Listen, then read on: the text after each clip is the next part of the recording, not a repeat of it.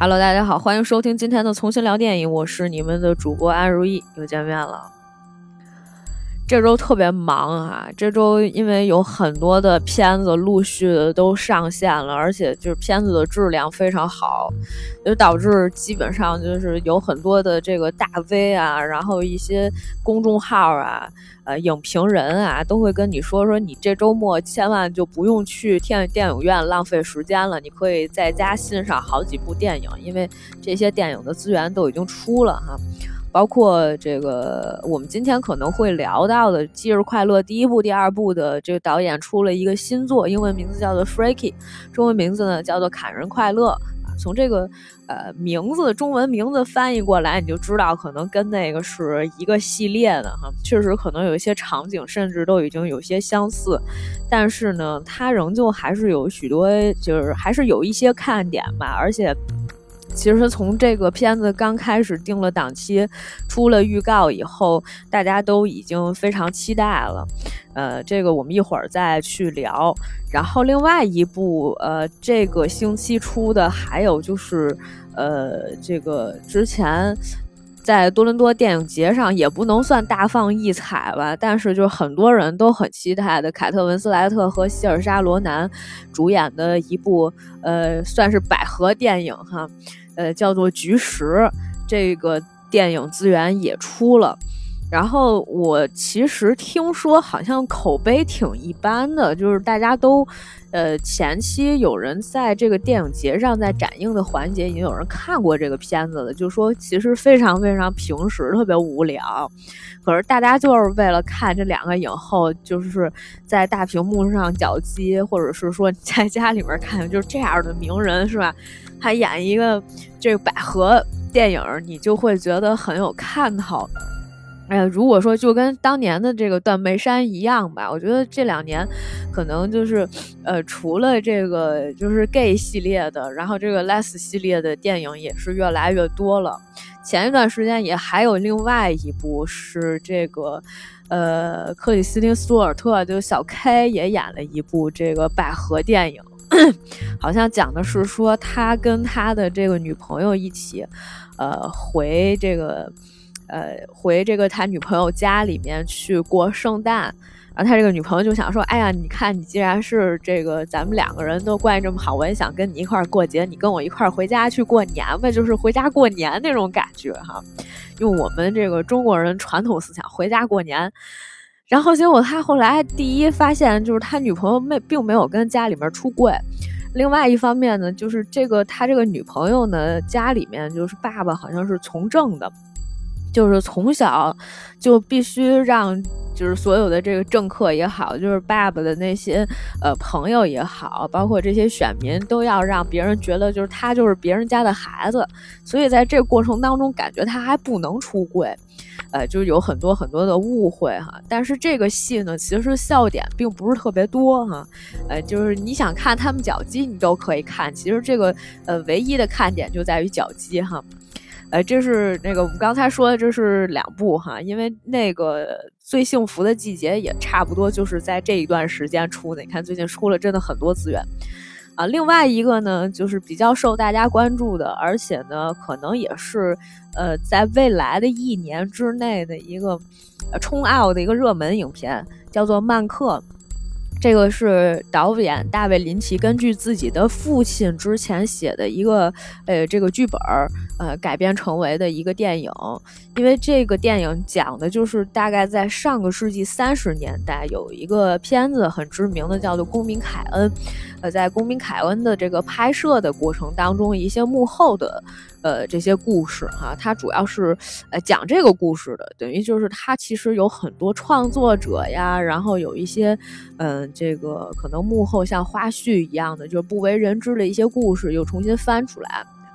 然后，而且还是一部黑白的这部片子，也是刚刚才出了资源，一百三十一分钟，我看了一下，呃，我看了一下大家整体对这个片子的评价哈，虽然也不是特别高，但是呢，他们就觉得说，哎呀，这个片子就是冲着奥斯卡去的什么的，哎，我们其实也很想，呃，就我其实也很想看一下这个所谓的这个奥斯卡套路到底是什么样子。有空其实我们可以聊聊那个片子，应该很有意思。为了这个做功课呢，我可能提前还得先把《公民凯恩》看一遍啊。每一次说到这个的时候，我的朋友一定会炸着我，然后跟我说：“公民凯恩你没有看过吗？为什么没有看过？”哈。呃，是这样的哈，你看我这个对新片如数家珍，是因为我觉得新片特别热门，一定要赶紧看，这样才能追上时代的潮流。顺便在这段时间里面呢，就多跟大家聊这个新片，说，哎，你知不知道最近上一什么？别人都不知道的时候，你就觉得你有一种优势存在啊。呃，其实是这样的哈，其实早和晚也差不了多少。但是确实有一些老片啊，该补还是应该再补一下。看我多谦虚啊，每次都要先夸一下自己。然后还有另外一部片子，就是光介绍新片儿，我们这就好好长时间了。但是就是还是应该，呃，因为可能不是所有的片子我们都会讲到。最近有一些不错的，还是提前要跟大家来再说一下。最近还有一部不错的片子，好像之前也有一些公众号已经推过了哈，这个叫《电话》。是这个朴信惠和另外一个女演员，那个女演员哈，我直到这个电影演完了，最后我看到别人的评论的时候，才知道这个女演员是之前李沧东的电影《燃烧》里面的那个女主角哈。他们两个人就是其实也算是一个双女主的一个戏。呃，电话的风格呢，有点像信号啊。我不知道大家有没有看过韩剧的这个信号，就相当于可能也是呃，相隔了大概十几二十年，呃的这个两个人，就两个不同时空的人，可能是在同一个空间内，就是同一个这个呃同同一个这个地点吧。同一个位置，但是它是不同的这个时间线上面，两个人连线通过这个电话，呃，联系对方，然后改变现在的一些历史和过去的一些事情的一个走向，哈，影响到现在。整体上来说呢，它其实这个电影做的比较好的地方是，它可能在呃这个电影前期的时候，你发现它有一些反转，这些反转是在你的。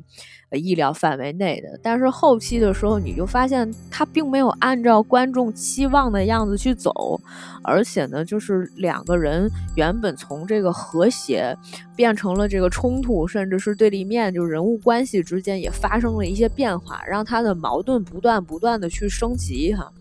所以就是，其实这个片子的质量和成色还是相当不错的。据说这个是，呃，一个年轻导演，应该也是一个九零后导演，他的第一部还是第二部的一个长片，能够有这样的呃水准，已经是相当不错了。现在在豆瓣保持一个八点零的一个分数吧，差不多。虽然大家也会觉得有一些地方稍微有一些套路了，但是对于呃比较低迷的电影市场来说，还是说这个。今年好像韩国也确实没有出什么特别好的片子哈。如果你要觉得出特有出的特别好的，你可以这个马上发弹幕，马上发评论打我的脸都没有关系。就是这可能是今年韩国的电影里面，呃，我觉得算是质量相对来讲比较高的。而且大家也觉得说，哎，我在这部电影里面看见了朴信惠的演技，因为之前其实朴信惠，呃，虽然这个气质和长相都还不错，但是我真的有朋友就是不喜欢她，啊，不喜欢没有关系，但是我觉得她还挺好好的，是因为我之前看过那个，呃，内在美那部戏里面，他其实是一个非常配的一个配角，他就基本上属于演了一场戏那种客串，呃，但是我在那个电影里面对他印象特别好。其他的电影我其实真的都没有看过，所以有空大家可以去看一下朴信惠客串的这个《内在美》。我们其实有时间也可以介绍一下那部片子，其实那部片子才是我觉得，呃，韩国电影里面比较有意思的一部哈。到至今我们还没有这个翻拍，我也不明白为什么他们没有翻拍啊。哎，我知道为什么没有翻拍，这故事回头我们再讲，回头再讲。然后就说到这个，我们刚才说到这个电话，电话其实也不错。然后这个本来是因为导演好像是当时这个片子是九月份还是什么时候说要在院线上面上映的，今年因为疫情的影响呢，这部片子可能也没有办法，就是说呃直接上电影院了，而且就变成了一部网大，所以大家觉得哎网大的质量也不错。啊，另外一个这个本周还上了一个，就是那个，呃，郭敬明郭导 的这个，呃，绝技的第二部，然后他现在好像已经改名了，改叫《冷血盛宴》了吧？呃，就那个片子也是，就本来可能应该是想在电影院上的，但是其实电影院上的话成本会非常高，那你不如就直接卖到线上。据说它是二月四号刚上，这不是才第三天嘛，然后点击率已经突破了四千万了。那么大家都会去看这个电影，并不是因为。呃，它好看，而是它好像当年的《小时代》一样。我们当年其实《小时代》有很多人没有看过哈。然后我的朋友可能有时候也会 diss 那些看《小时代》的人，但是我就常常跟他们说，你不不懂，《小时代》是一个特别有意思的一个作品，你不要把它当成一个就是正常的这种文艺片啊，或者是说这个剧情片来看，你把它当做喜剧，你就会发现里面有无数的槽点和笑点哈。就我每一次跟我的朋友去电影院看这个电影，都看得特别开心，比任何一句、比任何一部喜剧让你看起来都会开心的很多。尤其是演员夸张的这种表现，非常非常的值得大家呃这个再去回味。所以这个今天新出这个片子也是很多，这周新上的这个片子也是有很多的朋友、很多的这个网友，大家都去看看完了以后各种吐槽哈，还是一件非常欢乐的事情。差不多就最近这几部电影，我们都已经说过来了哈。呃，那么这个后面如果还有什么其他的这个片子，我们陆陆续续的再跟大家再继续聊。我们今天主要是想来讲一下这个呃砍人快乐哈。但是我们今天在讲砍人快乐的时候呢，同时我可能也会跟大家再来聊一下，就是这一类的呃惊悚、恐怖啊、犯罪啊这一类系列的这个电影。大概的一些风格，因为我最近看了一个另外的一个片子，呃，这个对比之下非常的强烈哈。可能我们今天说的不会太多，但是就是刚才就是把信息量也都得介绍给大家了，而且呢，呃，另外一个就是我希望能够保持我大概每周呃有这么一天，或者是有这么一期节目，能够给大家来就是跟大家都来聊一聊，比如这周有什么样的新片呀，或者是呃我们可能想跟大家去分享一些呃这个最近我看的一些电影啊，或者是我觉得希望能够大家去看的电影。呃，这个首先来说一下这个砍人快乐。如果大家我不知道大家对忌日快乐有没有了解哈？忌日快乐讲的其实那个叫做 Happy，啊，我我我我我看一下那个那个电影，就是它有一个英文名字，然后这个英文名字呢实际上也是非常非常贴切的哦，它叫 Happy Death Day，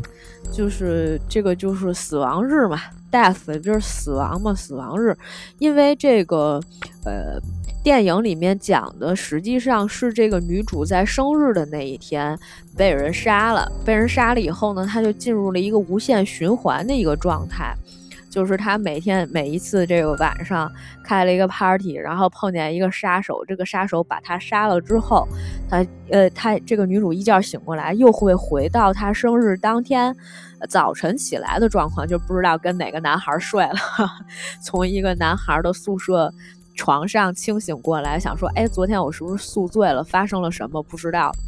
甚至是他不知道，呃，这个跟他睡的这个男孩是谁。他后来发现，哦，这男孩好像没有跟他睡过，但是就两个人之间有很多的误会。他要怎么样在这个无限循环死去的过程当中啊，解开这个谜题，然后拯救自己，不再陷入这个 loop 中啊？这个，所以他香港里面这个香港的艺名叫做“死亡无限 loop”。哈哈。总是我跟你讲，香港和台湾哈，总有这种特别奇怪的这种译名哈，呃，奇怪到就是大家觉得哎，就是你看，比如说我们今天要介绍这个“砍人快乐”哈，呃，香港的译名叫做“屠”，就是那个屠夫的屠，然后点儿屠解上错身。呃，然后台湾的名字叫做“换人杀侃侃”，就 特别奇怪的名字哈。反正我觉得这个可能国内的很多译名有一些时候会更贴切一点，而且我们喜欢用那种四字的成语，就最好不要过呃六个字，然后四个字是最好的。为什么四个字最好？是因为，呃，这个好像是也是有一个讲头的。以前吧，都是那种，现在大家都是在线上买票了嘛，所以就是说，可能对这个不是特别在意。四个字，首先是好记啊。呃，这个凡是四个字呢，可能都会有押韵的这种感觉，比较好记，所以大家会觉得四个字比较稳妥，而且它平稳一些。另外一个呢，就是我不知道大家有没有去那个就是 box office，就是票房那个地方，就是就是售票的那个地方去买票，就是真的线下买票，因为现在我们基本上都线上，以前线下买票的时候，它那个电子屏上面就会有好多好多栏儿。然后这个每一栏呢写的都是这个电影的名字，然后底下就是排场，就是几点几点几点，然后有哪一场，呃，然后这个在哪个厅，可能他也会写出来，然后票价这种。但是呢，他写这个片名的时候，你如果超过了四个字的话，就它会显示不清楚，或者是它会排到第二排去。所以这样你看起来就是从观众的角度看起来，这个名字就不是最明显的。那比如说我看见这个“砍砍人快乐杀杀杀”。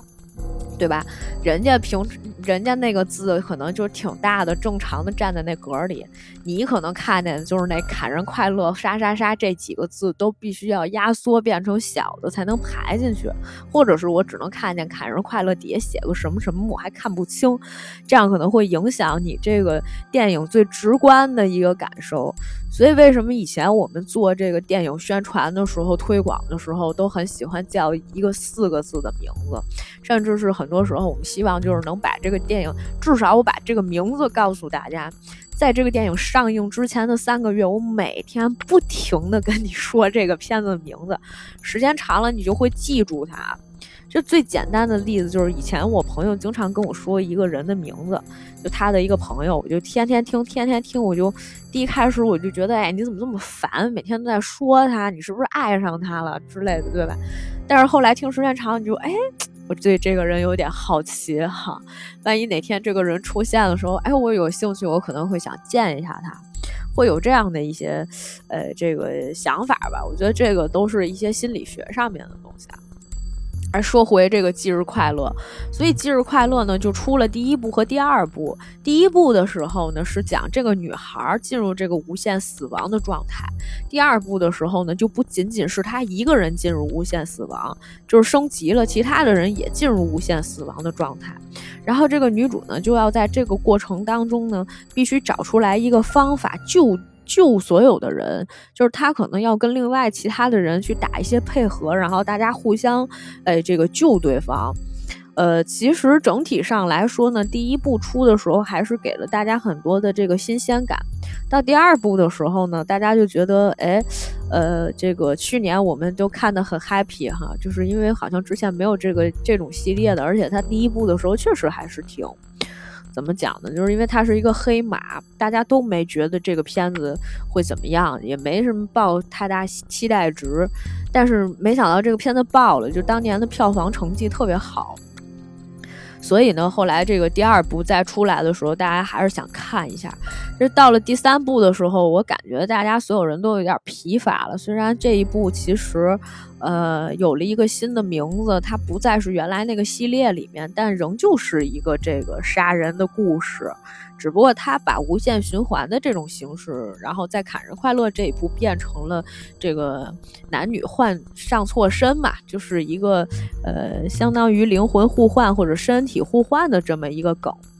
因为这个梗其实也屡见不鲜了。之前我记得这个很多年前，恨不得可能得有十年之前，《世界奇妙物语》就曾经做过一个这个男女互换身体的。我记得那个时候是，呃，就是反正它也是一个一集嘛，一集也就二十多分钟。它讲的是有一个女孩在天台上面和另外她的一个什么领导，就是她的科长什么之类的一个老头儿。年轻女孩和老头互换身体，这和这个砍人快乐梗特别像哈。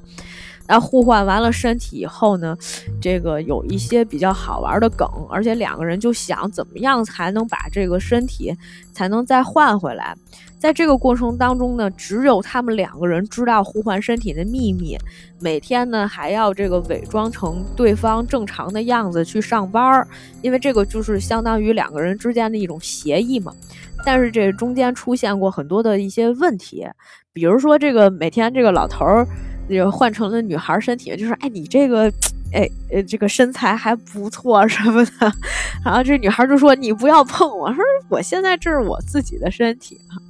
就是这这种感觉，就是有点奇怪。”然后这个女孩呢，就在这个老头家里面看见他儿子，说：“哎，你儿子长得挺帅的。”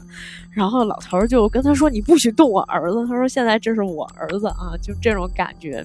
还是有一些比较好玩的地方。所以呢，就是在这部电影里面，也是就是相当于呃，实际上也是一个这个杀人变态。他呢，就是之前其实已经杀了好几个人了，就是大家 blind date，就是都是学校里面的这种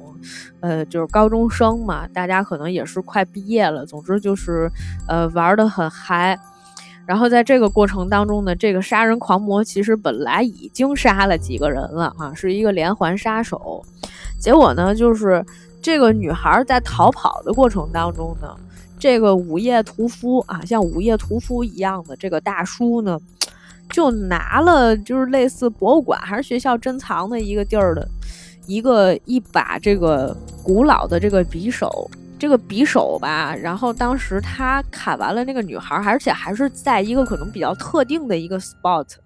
一个一个地点，呃，然后就是就是砍了那个就是捅了这个女孩，然后之后呢，就发生了一个特别奇奇怪的一个事情，就是两人之突然之间互换了身体，他没有再陷入循环了，而这个时间轴还是在就是往往前推进，或者我们说往后推进的哈。时间还是在走的，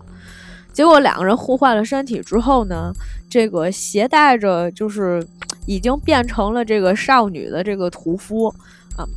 就回到了家里面。然后包括这过程当中，其实他还是是一个杀人变态狂，变态杀人狂，所以他还是会去就是杀别人。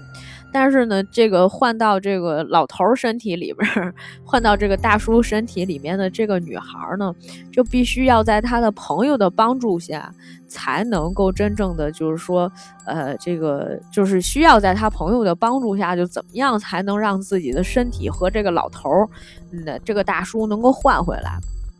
但是其实这里面，呃，最难的一件事情，实际上是就是女主怎么让她的朋友相信我就是我，就是你虽然看见的是一个大叔，但是此刻我是就是实际上是你们的朋友。所以她第一开始的时候，当她是一个大叔的身体时，她追着她的一个朋友一个。呃，这个小 gay，另外还有一个女孩儿，那俩一看见他就特别快，就撒丫子就跑，而且呢，后来就是那两个人也用各种东西，什么拿盘子扔他，然后这个想拿刀砍他，但是他的战斗力已经升格了嘛，他本来就其实已经很高了，就一米八几的一个四十多岁挺壮的一个大叔嘛。然后就就是他们那些人根本就打不过他。他说：“你们要听我说，虽然 sounds crazy，啊，虽然听起来感觉很疯狂，但是这个事情呢就是这样的。说我现在是一大叔。他说，而且当时他就叫了他两个朋友的名字，他把两个朋友吓死了，就说。”我靠！你怎么知道我的名字是吧？就是这个太恐怖了。就是我让变态杀人狂知道了我的名字，我就离着死也不远了。他们就说不不不，我真的是你们的朋友。于是乎呢，他们就进入了一个就是那种，他说你这样吧，你你你那个，咱们来说一下哈。他说那个呃。就是当时他们有几个确认身份的一个过程，就比如说他的朋友问：“好，那你说一下，你最喜欢的电影是什么？”然后他就说：“我跟别人说的都是暖暖内含光，但实际上是那个什么 Peach 啊，Peach Two，就是那个完美音调二。”然后他说：“那电视剧呢？电视剧是是萨布丽娜的什么惊心冒险？说，然后就是这种梗。然后后来他们就慢慢已经要相信了嘛。结果后来这大叔又给他们跳了一段那他们啦啦队的一个舞，就特别娘，你知道吗？就这个戏喜感萌点就是特别多，因为这个大叔好像之前也是一个比较。”呃，也不算有名儿吧，就是，但是这这个大叔其实，呃，挺眼熟的，叫做 Vince Vaughn，呃，他之前演过的戏我看一下，他演过《欲望都市》《追梦赤子心》《血战钢锯岭》《荒野生存》，反正是一个就是你看上去你就觉得他脸很熟，只是他岁数现在有一些大了的一个男演员。这这大叔在你面前跳一个那种。呃，啦啦队那种舞哈，你还觉得还挺搞笑的，而且他总有那种小女生一样的啊，就举着双手说：“哎呦，怎么办呀？”然后就赶紧跑。呃，也不是很，也没有说特别娘，但是你就觉得还挺可爱的，你就真的相信他就穿到了这个女孩的这个呃，就是这个这个女孩穿到了这个大叔的身体里。包括有一段，就是因为当时他的这个朋友，呃，就是知道是这个大叔，就是这个女孩儿，但是呢，他的那个姐姐不知道，他姐姐是一个警察，就是还在追这个大叔，这大叔就跑到自家店里面，他的妈妈还是一个单亲，就是单身妈妈，就是他父亲好像是之前得什么病去世了吧，就跟家里他跟家里关系也不是很好，他呢就是这个。这穿着大叔的身体，然后跑到了自己家里面来，跑来了之后呢，被他妈妈发现了，呃，就是家里面就是也是卖一个什么衣服的店嘛，然后呢，结果这个他跑过来之后呢，这个他的妈妈不知道，以为就是一个中年男子，就跟他聊天儿，然后就说你需要什么样的衣服，甚至是跟他聊了很多心事。因为他以前是这个跟母亲是这个母女关系的时候不是特别和谐，就有些时候他的妈妈可能也有一些心里面压抑的一些情感或者情绪，反而在陌生人面前特别容易袒露出来，所以就跟他说说，其实我觉得就是我老公，呃，后来这个去世了，然后跟家里面关系也不是很好，他就特别能体谅他的妈妈。然后他就跟他妈妈聊了一会儿，他妈妈就觉得说：“哎呀，这个 说那个，他说虽然这个我跟你也没有认识多长时间，而且他们两个人是隔着一道门，他不想让他妈看见他，他的反应会不太正常。”然后他妈就说：“虽然隔着一道门，虽然我刚跟你说话，也觉得认识你没有几分钟的时间，也许这个听起来会有一些突兀。他说我们可不可以就是，哎，偶尔这个见一下面，就是我们可以就是试着去约会一下。”然后他就。在那个房间里面，他就感觉自己要崩了，说这是一个什么场景？为什么跟自己妈约会？你知道吧？被自己妈看上了。然后这个时候他就说啊，那不行。然后他妈说啊，不好意思啊，我觉得那个打扰了什么之类的，就是他妈妈就情绪很荡。然后这个时候他又这他就觉得，哎呀，这样不行，这样会让自己妈妈就不太高兴。他说，其实我非常乐意，我觉得咱也不能光是 date 或者见面什么。他说：“我们可以有空一起吃饭什么的，是不是这样？也许我我也说的有一些突兀哈。当时他妈就特别高兴，说太好了什么的，那个呃，我我觉得这样可以啊，什么之类的就开始聊。但是他后来就突然说了句啥？他说，那个但是哈，我提前先说一下哈，我已经结婚了，就是。”还是反应比较快，然后迅速的就把这个事儿给挡过去了。这个时候，他的那个妈妈就觉得啊，好行吧，跟这哎无所谓，我又不想怎么怎么样，真的哎，是巴拉巴拉说了一堆。呃，这这就是他会有很多这种因为呃男女错位，然后所引引起的这样的一些。小的一些喜剧的点吧，虽然说就是我觉得有些观众确实说到了这个点子上，就是说他的笑点不是特别密集，导致说你可能会有一些尿点。然后，但是他还是有一个时间的紧迫性在的，因为其实这个女主不是不知道她到底怎么样才能够跟那个大叔再把身体互相换回来，他们就发现就是说这个有一把这个。呃，就是不是有一个神秘的这个匕首吗？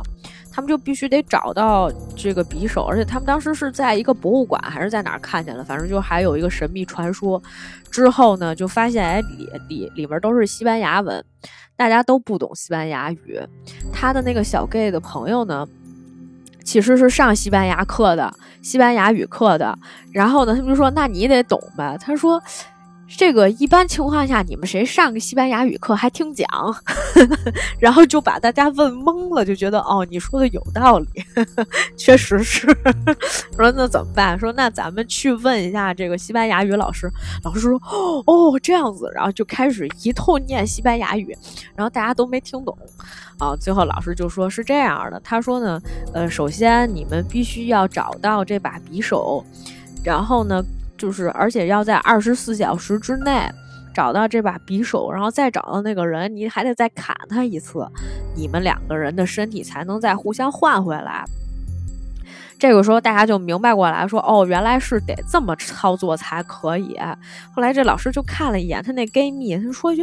哎，可是我记得你是在我这个西班牙语课上的。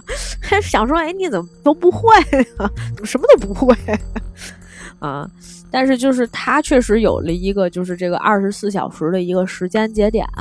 而且当时那把匕首已经作为这个证据拿到了警察局去了，所以呢，他们得先去警察局拿到这把匕首，然后再追到这个他这个穿回他的这个身体里面的这个大叔，也就是说这个表外表是女孩的这个人，而且这个人还是在不停的在杀人啊。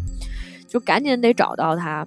所以就是在惊心动魄的各种这个，呃，这个历险记当中，两边同时进行的这个时间线在互相穿插啊。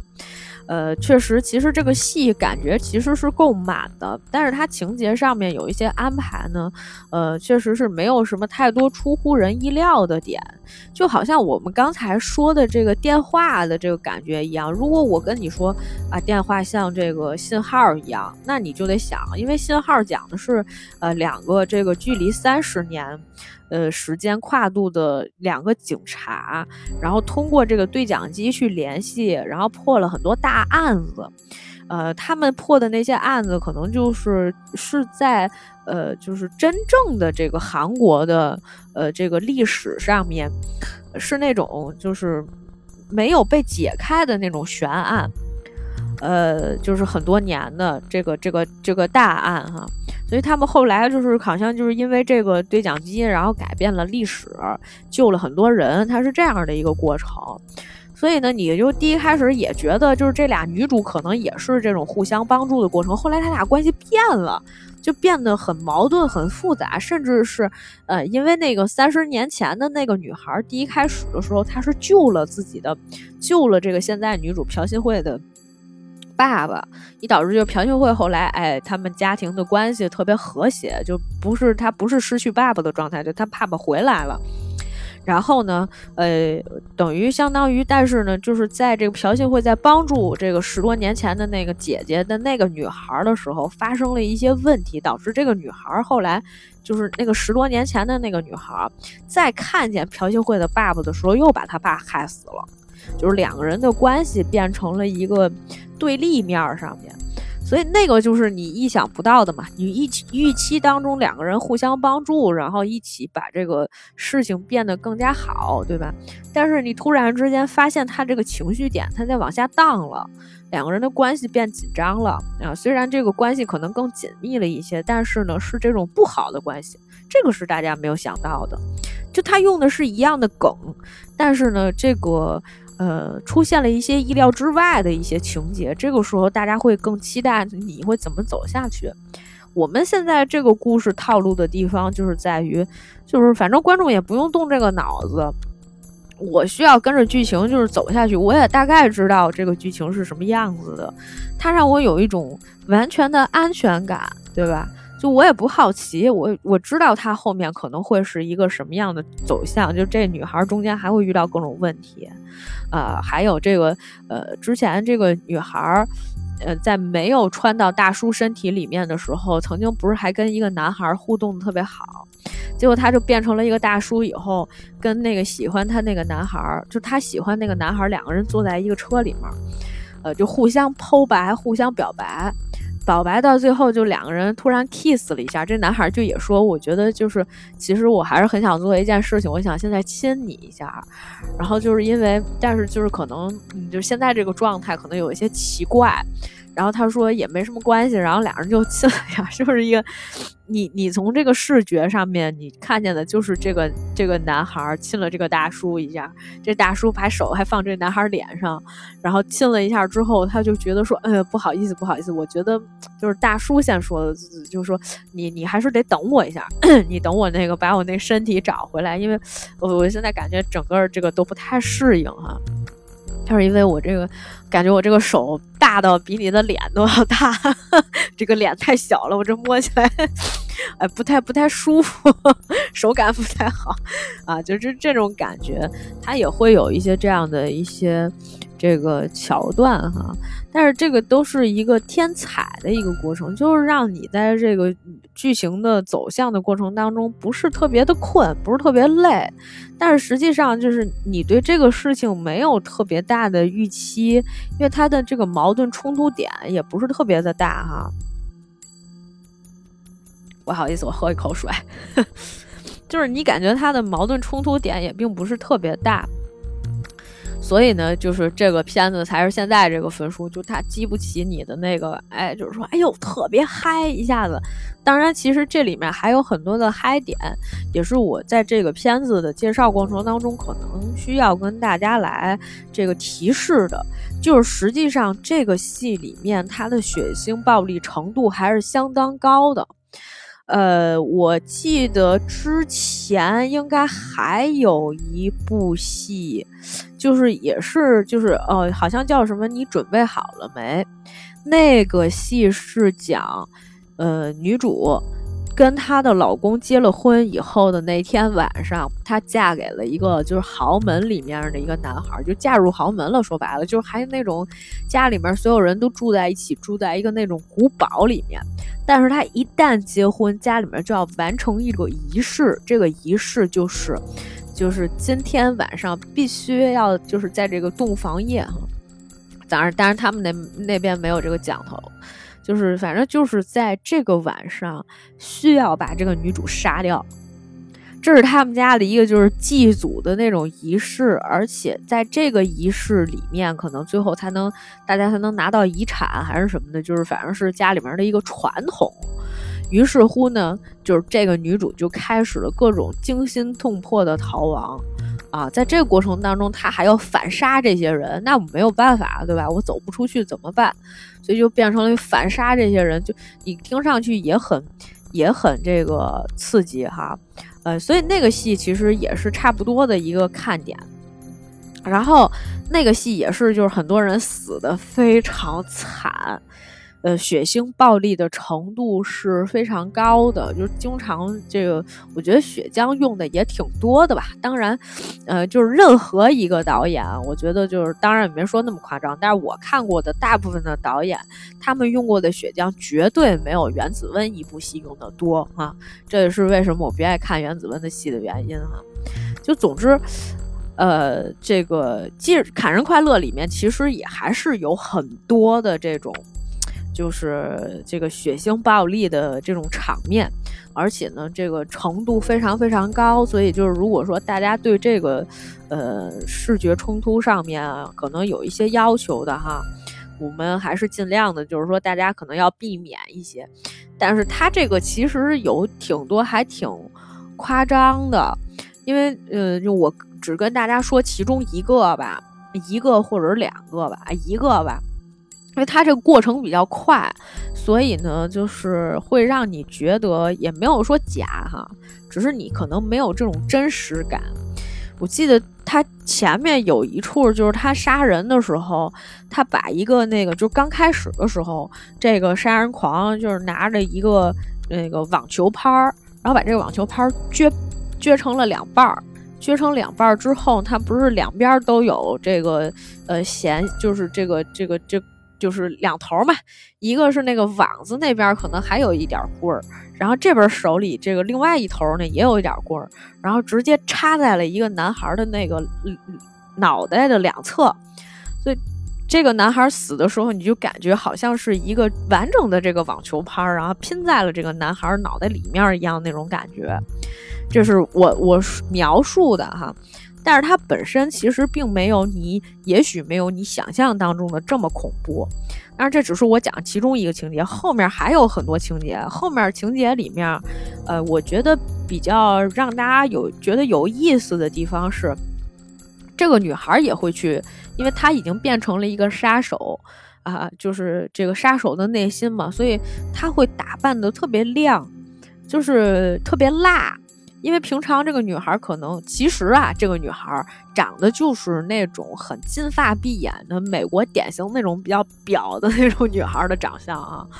但是呢，她在这个戏里面，她原本的性格并不是那样的，就是一个可能有点弱鸡、有点温顺的这么一个一个女孩。但后来就感觉完全变成了一个那种 slut，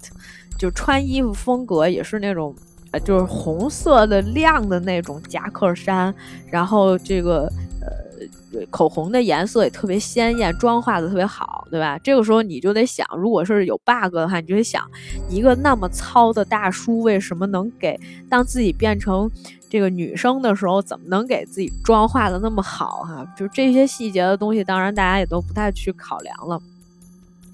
所以就是。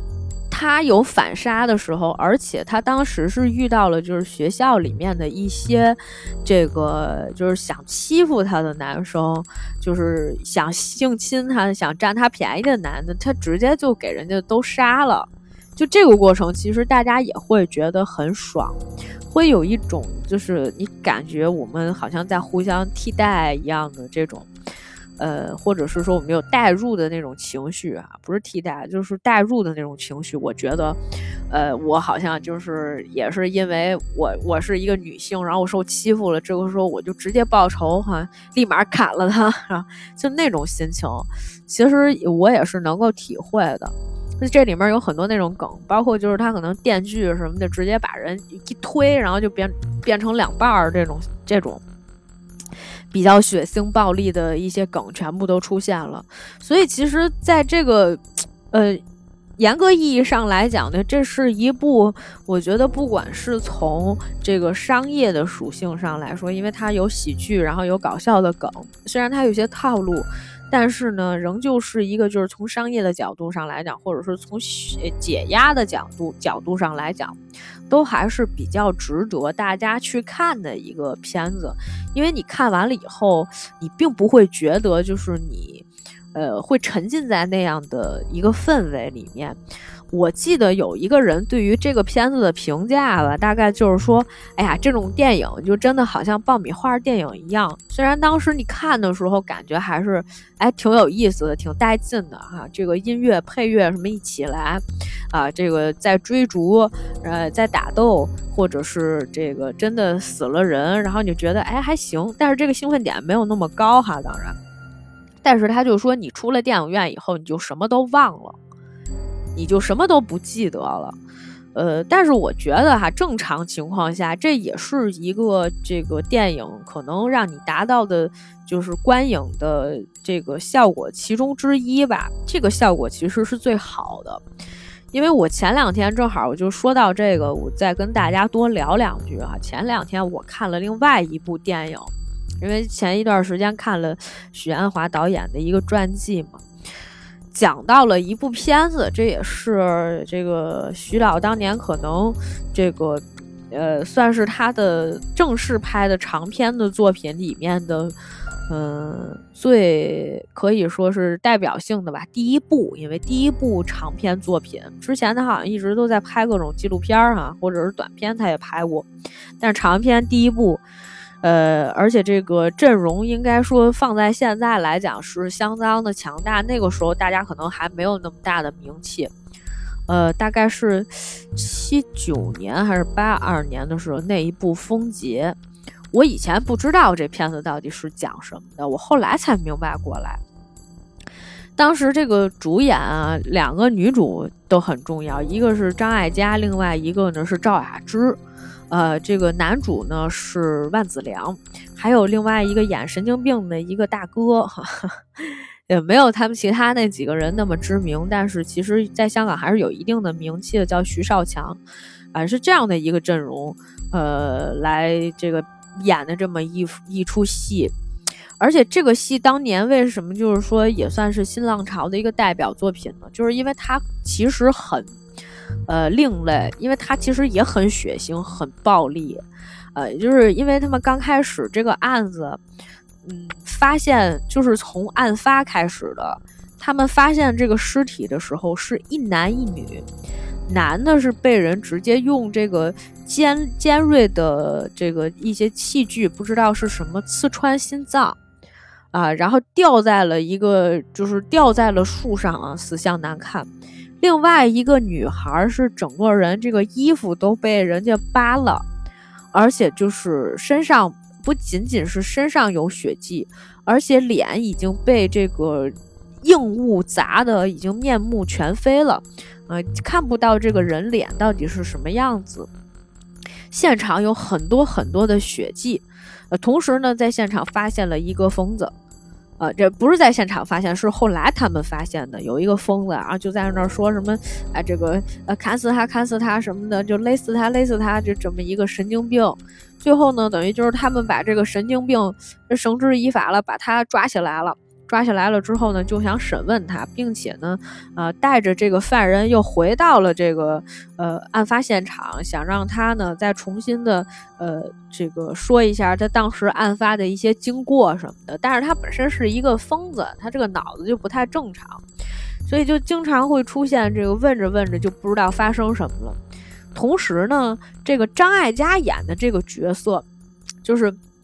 本来哈就是这个呃，警察认定说死的两个人，一个是呃万梓良和这个周雅芝演的是一对 couple，他们本来马上就要结婚了，不知道为什么去到了郊外，而且呢在郊外就是意外的被人杀害了。女孩虽然呃面容全部毁掉了，呃衣衫不整，但是呢没有被强奸的痕迹。那就是说，大家一直在好奇，说这两个人去郊外到底去干嘛去了哈？呃，然后后来大家就开始查案子，同时你在这个呃事情的发展的这个过程当中，你就发现，其实张艾嘉作为赵雅芝他们家邻居啊，也是他的一个这个朋友，一直管赵雅芝叫姐姐，他其实是喜欢万梓良的，而且他不是不知道，万梓良不仅仅只有赵雅芝一个女朋友。还有其他的女朋友，而且呢，他也当时知道，就是说赵雅芝，他后来发现赵雅芝是怀孕了的，但那个女尸没有，而且那个女尸好像我记得是说有这个肺结核，然后这个呃，他们就开始查呀，就说是这那那感觉好像不是这个，他自己其实后来是猜到了，也就是说这个尸体实际上不是赵雅芝的。啊，是另外一个万梓良的另外一个女朋友，啊，这里面到底出了什么问题？而且他第一开始的时候，他经常能看见，就是张海佳经常能看见这个好像鬼魂一样的人，就包括他的这个赵雅芝，不是说已经死了吗？第一开始的时候说死的时候，他的奶奶也经常感觉好像，哎，这个赵雅芝回来过哈，一直以这个女鬼的身份哈，大家就就一直在怀疑。最后是突然之间，后来发现啊，是赵雅芝还没有死，就他把这两个人，等于他呢知道这个万梓良呢出出轨了，也不算出轨吧，就是一花花公子。之前就相当于万梓良一直是一个劈腿的过程，只是说呢，赵雅芝在这个呃交往的时候呢，她怀孕了，所以呢就急着说要结婚。呃，因为这个实际上万梓良另外交往的那个女朋友呢，也是一个交际花儿。哎，已经想这个在澳门嘛，一直这个卖身，呃，本来想这个赎身了，已经要出来，就是金盆洗手要不干了。这个时候就发现万梓良可能要跟赵雅芝结婚了，就不老愿意，就想拆散他们。因为这个赵雅芝呢，就等于约着这个女孩出来了。出来之后呢，就把这个女孩就是搏斗的过程当中吧，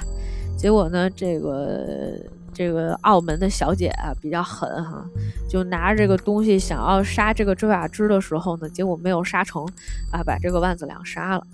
嗯，这个于是乎呢，就当时大芝也非常不忿啊，嗯，就就是等于在这个搏斗的过程当中呢，呃，就把这个澳门小姐差错手也就杀死了。于是乎呢，就伪装成为这是这是自己的尸体，然后呢，自己跑到别的地方呢去躲起来了。大概故事是这样的，但是呢，你就会发现这里面有非常非常复杂的人物关系。而且张艾嘉呢，其实本来他就是有点喜欢万梓良的，所以呢，就是他在挖掘这个事情真相的时候，他就，呃，虽然他有旁观者的视角，但是同时他也有他自己内心的情绪。这是一个就是人物关系有一些复杂，而且它会呃变化的这么一个戏啊。而且前期的时候，他就引人入胜的给你讲说，呃，为什么是这样的，然后就是到底发生了什么，你也会有很多的疑问，就是说，哟，怎么又闹鬼了呀？发生了什么呀？是吧？两个人为什么死在郊外呀？怎么就去了郊外了？是吧？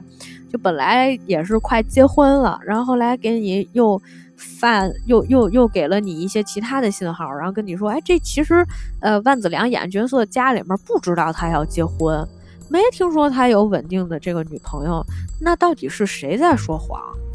啊？而且这个赵雅芝的这个鬼魂为什么经常会回来？那他回来是干什么？他有什么夙愿未了啊？这中间到底出了什么问题？而且警察也在查这个过程当中，他说：“你看这现场吧，有三种血迹，什么 A、B 型血和这个呃 B 型血，还有一个什么 O 型血，怎么才能对上？啊，这个精神病到底在现场发生了什么？是不是有些人是他杀的？哎，总之啊，这个里面有非常多这个比较复杂的一些人物关系。”但是当年可能是因为这是导演的第一部戏哈，还是有一些青涩的部分，所以呢，嗯，在一些镜头的这个运用和处理上面啊，我觉得还不是说特别的娴熟。可能到后面的时候，你还是会发现有一些导演，你不知道他为什么用这个角度去拍，或者说为什么剪成这样啊，还是会有一些这样的一些这样那样的一些问题。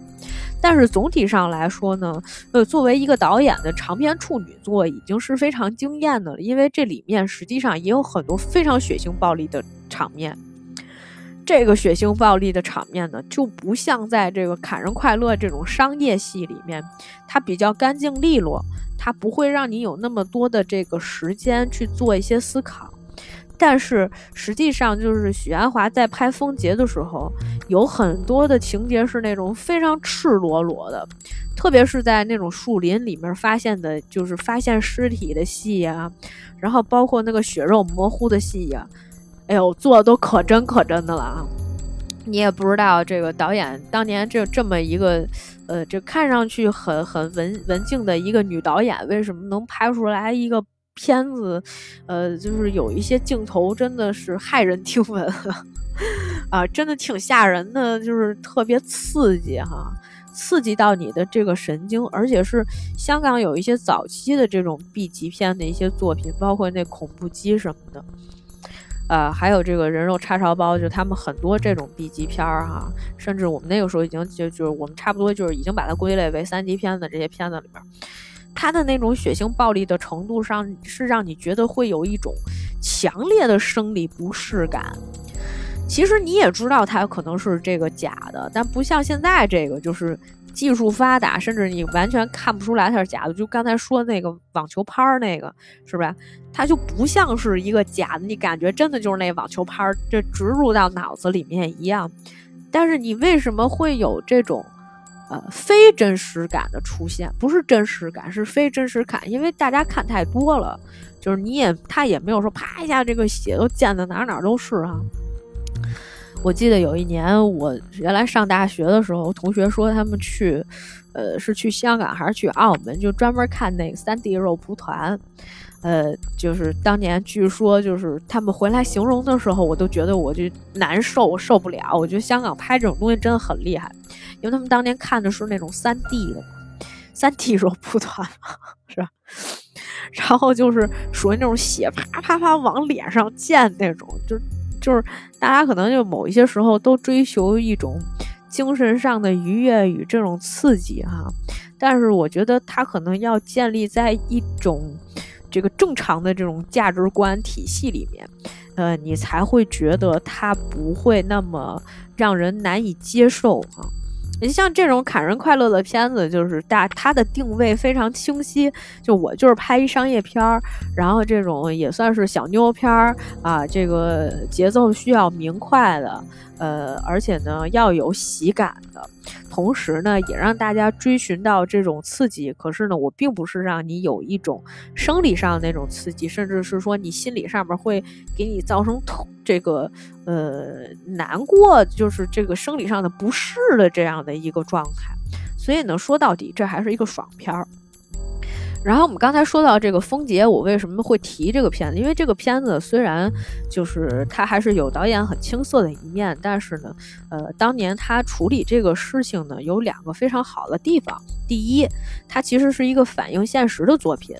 因为本身这个片子呢，就是改编自呃这个香港的一个十大什么奇案之一哈。就是是一个现实状态，就确实是有这种，呃，多角关系的出现。我不知道张艾嘉这个角色是不是后来导演加进去的，但是就是多角关系的出现，感觉是一个非常，呃，直观的一个，呃，可以说这个这个是非常直观，或者是说非常普遍的一个现象。因为我曾经之前跟一个在香港念过书的一个广州的一个。这个朋友啊，聊过这个事情。我说，我说我我发现这个香港有一些这个八十年代哈，那个还没到九十年代，就八十年代左右的那些电影里面，我感觉大家都挺观念上面挺性开放的。它不是像就是现在这个美国的这种哈，它可能还比这个还要再再开放一点。我说我举一例子，我之前看的一个这个电影。呃，这个电影里面这一个女孩吧，跟三个男孩关系都很好，这三个男孩都追这个女孩，然后追着追着，有一天就是反正最后到结尾的时候，这个女孩有一天这这四个人全喝多了，那早上醒过来以后，这女孩怀孕了，但是不知道怀的是谁的孩子，然后这仨男的就争着跟就是争着抢着说要养，这个女孩。中间也没有表现出来任何，就是说可能喜欢其中一个男的，可能最后会跟谁也没说，但是最后就是感觉四个人这个，呃，从此幸福快乐的生活下去了，就是大概是这样的。我说，这个这个三观有点奇怪啊，这个感情观有点奇怪，这不是说我接受了接受不了的问题，而是说感觉好像呃一对多是一个很正常的现象，就对他们来说，这影片。拍出来什么，到底在反映什么？它其实是有一个，呃，这个价值观导向在里面的。不管你拍的是一个喜剧，还是一个写实风格，我说那这当然就是一个司空见惯的事儿。就那个时候，是不是有很多这样的情节出现？然后我当时那个朋友就说：“他说是这样的，其实就是。”呃，所以在那一段时间里面，确实有很多这个多角关系的出现哈。就在这个剧集《这个风姐》里面，也是第一开始的时候，这个呃赵雅芝跟这个万梓良刚开始交往的时候，她也不知道这个男的是吧？还有别人。是有一天他们一块儿去这个歌舞厅里面玩儿，哎，一个小姐呢就坐旁边了，就说：“哎呀，你怎么来了？什么之类的。”就。表明说这个感觉他们是男女朋友关系，这时候万梓良有点尴尬，就互相介绍这俩女的认识。在当时这个赵雅芝心里面就特别不痛快，心说：“哎，你怎么还有别人？”但是这个事情是能够拿到台面上来讲的，这个事情就很奇怪，所以才会发生就是后面的一系列的惨案。但是发生惨案之后又发生了什么呢？就是呃。张艾嘉这个角色，他明明其实是知道万梓良，呃，是一个渣男，是吧？这个同时好几个女的喜欢他，然后这个关系呢也不是很清楚。可是张艾嘉内心还是喜欢这个男的的。你就说大家喜欢渣男是到一什么程度了哈？呃，但是我我知道的，据我所知的，现在也有这样的一些情况，是吧？这个，呃，因为我们这两年信息发达了以后，是吧？大家看到了很多网上的一些消息，有的人什么这个，呃，被 PUA 了也好呀，被这个什么杀猪盘了，各种都都好哈，就无非还是说你喜欢上了一个渣人，就是你对这个事情的判断不是特别清楚，甚至是有些人一个人劈了很多腿，是吧？出去就跟章鱼一样。就这种这种事情都都发生过，都发生过哈。所以就是说，其实风杰还是从某种程度上讲了很多很现实的一些问题，而且呢，他也是把这个惨案重现给大家的时候，这个程度也是非常的，呃，怎么讲呢？就是很惊奇啊，就是很耸动，然后很吓人啊，这个镜头拍的又很，就是让你觉得。毛骨悚然，而且你几天之内，甚至是说你完全缓解不出来这种情绪，因为它讲的是一个社会写实的一个风格的，啊，是一个案子，它不仅仅是说是一个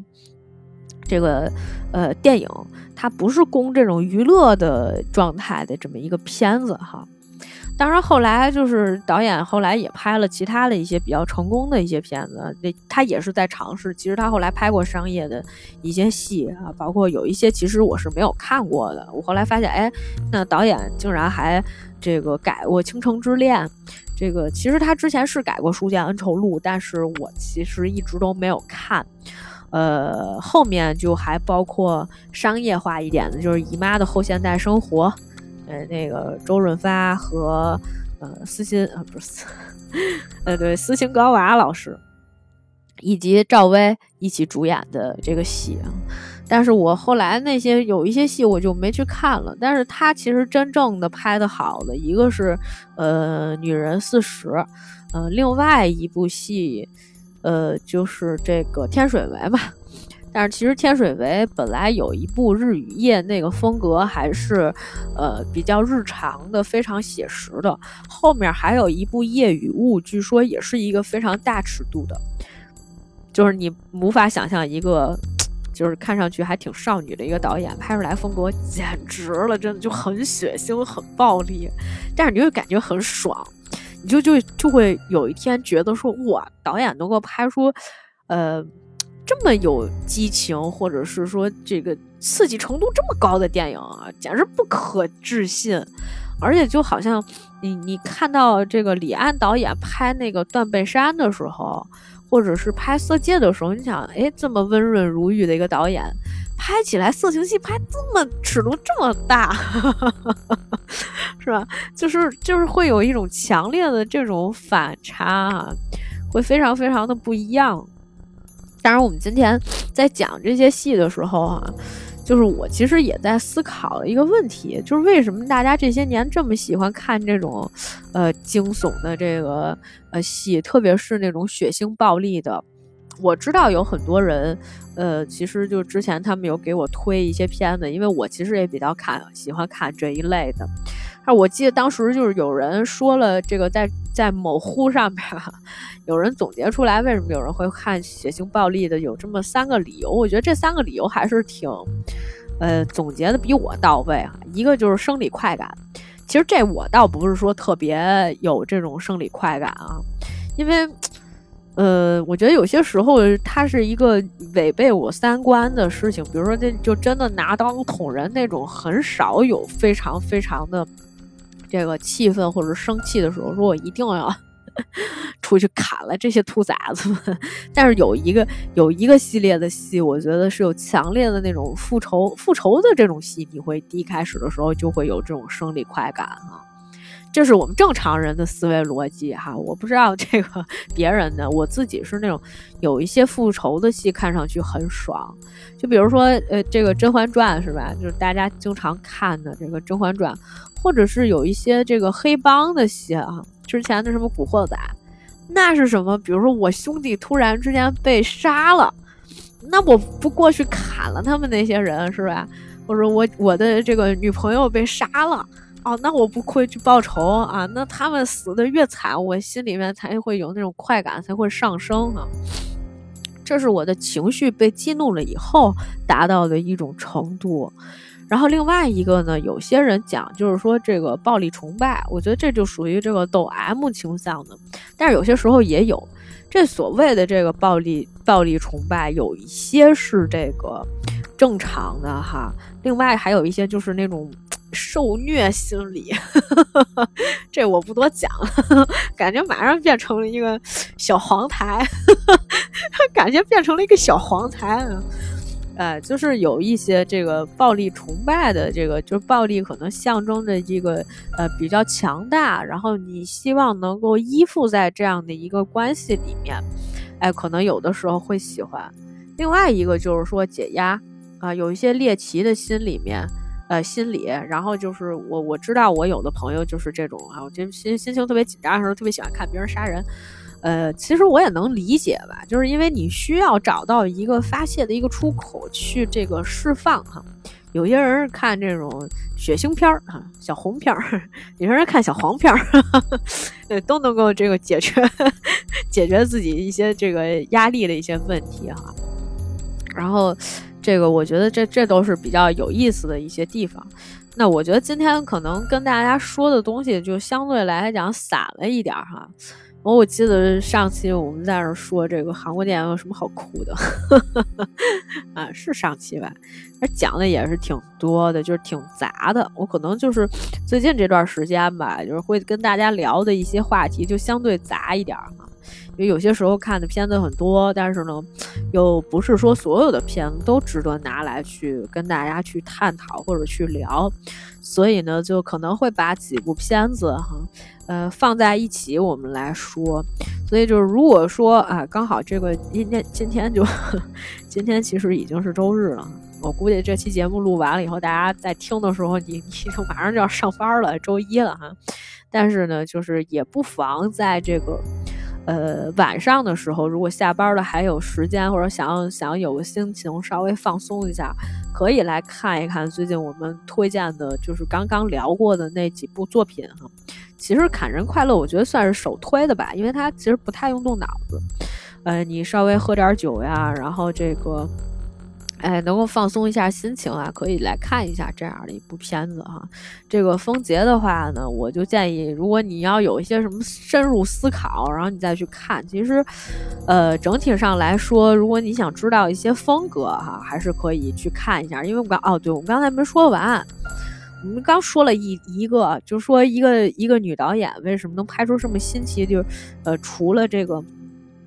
多角关系的一个出现。另外呢，就是他引入了一个全新的一个视角去讲这个，因为他就是有有很多猎奇的这个心态，猎奇的心态就是什么呢？哎，第一开始的时候，我觉得这个，呃，本来就是一个惨案哈，这个两个人都被杀了，杀了之后，但是他有虽然有一些疑点，但是反正是个神经病做的，我也能接受。但是你后来发现还闹鬼，是吧？引入了一个新的点，就是闹鬼。你得想为什么要闹鬼，怎么才能解决这个闹鬼这个事件？啊，这又是一番，就是，但是最后你发现哦，不是闹鬼，是这个人没死，就是他还活着，只不过他装鬼、装神弄鬼啊。就其实，呃，这两个点的引入，直到就是现在，我觉得放在现在咱们这个。呃，这个当然你要看怎么去拍，但是放在咱们现在的这个呃故事里面，就是现现在这个时间，如果你在讲这样的一个故事，它同样其实还是会有很多猎奇的部分。所以就是，哎，其实能玩的花样很多。然后虽然你看我们今天说砍人快乐，它其实是也是一种套路，但是其实套路有很多玩法。呃，也希望就是说我们未来还能看到各种。不一样的这种好玩的风格的一些电影，或者说可以解压的，到时候我们再及时跟大家，呃，做一些推荐。好了，这就是我们今天的一期节目，感谢大家的收听，那我们下周再见啦，争取下周见哈。